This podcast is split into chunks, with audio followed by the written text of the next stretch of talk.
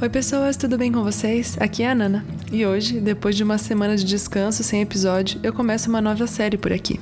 Não, a série Fascinação pelo Noivo ainda não chegou ao fim, podem ficar tranquilos. Eu só quis mesmo começar uma nova série por aqui. E se Deus quiser, inclusive, a gente vai ter esse mês um novo episódio da Fascinação pelo Noivo.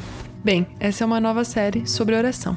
Esse é o tema da minha vida. A oração é meu lugar nessa terra, mas se vocês já ouviram aquele outro episódio solto sobre oração, vocês já sabem disso.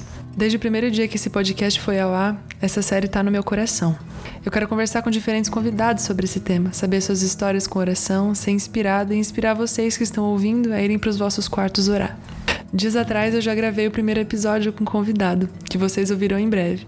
Mas antes queria gravar isso que vocês estão ouvindo, para apresentar essa série para falar um pouco também da minha história com a oração. Como diz um querido amigo meu, com quem eu ainda vou gravar um podcast, eu fui uma church kid. Praticamente nasci na igreja, não tenho memória alguma da minha vida sem fazer parte de uma. Mas ser cria de igreja não te faz automaticamente ter um relacionamento com Deus, e isso, inclusive, eu já até falei no outro episódio sobre oração.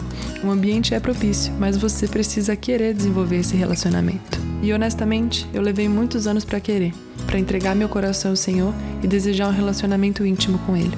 Eu poderia dizer que finalmente entendi a importância disso quando morava na África. Já citei algumas vezes aqui nesse podcast que eu morei lá por um período em missão e foi nessa época que a minha vida com a oração foi marcada.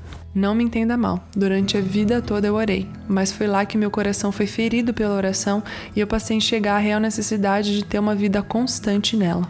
Eu morava num complexo que tinha um monte de oração, cujo nome era Mount Zion, ou em bom português, Monte Sião. Todas as sextas-feiras o monte ficava aberto 24 horas para quem quisesse fazer vigília. Foram essas sextas-feiras que o Senhor usou para me despedaçar. Numa delas, eu fiz um acordo com o Senhor que eu subiria lá no monte todos os dias para orar, fosse por uma hora, cinco minutos ou uma noite inteira. O que eu realmente queria era criar uma constância, uma rotina, ter uma vida compromissada diariamente com a oração. Assim, minha jornada com a oração começou. Não, não foi um milagre de acordar num dia simplesmente desejando orar e amar mais o Senhor. Também não foi através de uma inspiração divina quando me batizei ou qualquer coisa desse gênero. Foi quando me dei conta que precisava conhecer mais o meu Senhor, e para isso era preciso gastar tempo de verdade com Ele. E a verdade é que na oração eu conheci mais a Deus e mais a mim mesma também. Descobri que muitas crenças minhas eram baseadas em feridas que precisavam ser cuidadas e saradas pelo Senhor. Não é à toa que eu quis intitular essa série como Cavando um Poço, porque acredito eu que essa é parte do trabalho da oração, cavar o poço do nosso coração, permitir o Senhor tirar toda a terra, toda a sujeira, até uma hora começar a sair água limpa. Aliás, não é somente permiti-lo mexer dentro de nós, cavar esse poço dentro de nós, mas mexer e cavar junto. Lembre-se, é um relacionamento. Você precisa se envolver.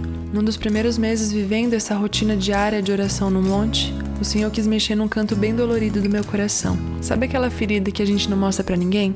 Aquela que se alguém toca no assunto, a gente se faz de desentendido, fica em silêncio, nem opina? É, foi nessa aí que Deus quis mexer. E doeu.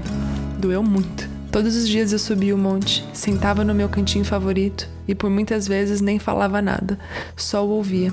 Só lia na Bíblia o que ele pensava sobre e chorava. Só que um tempo depois eu percebi que a minha crença havia sido transformada e eu conseguia amar aquilo que ele ama. Meus olhos tinham sido trocados pelos dele, através da oração. E desde então, esse trabalho de ser desfeito e refeito nele nunca mais parou de acontecer. Muitas vezes eu ouço as pessoas dizendo frases como eu queria poder fazer alguma coisa além de orar, ou posso fazer alguma coisa por você, orar parece tão pouco. E hoje eu enxergo como pensamentos que formam frases como essas estão equivocados. Nossas orações são tão importantes que Deus deu a elas o papel até no fim dos tempos. Deus tem levantado pessoas e ministérios que entendem a seriedade da vida de oração. Ele está ferindo pessoas com um chamado para vigilância em oração, para serem atalaias. Enquanto muitas vezes nós menosprezamos a oração, achando que sempre podemos fazer algo mais, ele tem levantado pessoas para gastarem suas vidas em salas de oração. Pessoas que olham para a oração com os mesmos olhos de Deus. Nós precisamos entender que a oração ela não é uma escolha, ou eu oro ou eu não oro, e isso não faz diferença na minha vida. Nós precisamos entender que para o nosso relacionamento ser íntimo com Deus, nós somos totalmente dependentes da oração. É nela que nós falamos com o Senhor, que colocamos o nosso coração em suas mãos. Não existe intimidade sem entrega. Deus não vai se casar com uma noiva que ele não conhece. Então é obrigação nossa buscarmos essa intimidade com ele. Não existe vida cristã sem oração. Eu gostaria de encerrar esse curto episódio citando as palavras de Tiago, no capítulo 5, versos 13 a 18. Algum de vocês está passando por dificuldades? Então ore. Alguém está feliz? Cante louvores. Alguém está doente? Chame os presbíteros da igreja para que venham e orem sobre ele e o unjam com óleo, em nome do Senhor. Essa oração de fé curará o enfermo e o Senhor o restabelecerá, e se cometeu algum pecado, será perdoado. Portanto, confessem seus pecados uns aos outros e orem uns pelos outros para serem curados. A oração de um justo tem grande poder e produz grandes resultados. Elias era humano como nós, e no entanto, quando orou insistentemente para que não caísse chuva, não choveu durante três anos e meio. Então ele orou outra vez, e o céu enviou chuva, e a terra começou a produzir suas colheitas. Nossos olhos humanos podem não enxergar o verdadeiro valor da oração, mas assim que Deus te mostra o que Ele pensa sobre ela, o poder que existe sobre ela, é impossível ficar indiferente, permanecer inerte. Bem, é isso. Os episódios dessa série não serão como os da fascinação pelo noivo, certinho um episódio por mês. Pode ser que em um mês tenha mais de um, em algum mês não tenha nenhum, enfim. É uma série mais livre de agenda, vamos assim dizer. O próximo episódio dessa série é com Eric Matias, e já adianto que tá incrível. Foi muito especial gravar o primeiro episódio com ele, porque foi por causa da oração que nós nos tornamos amigos. Enfim, até semana que vem. Um beijo e um queijo.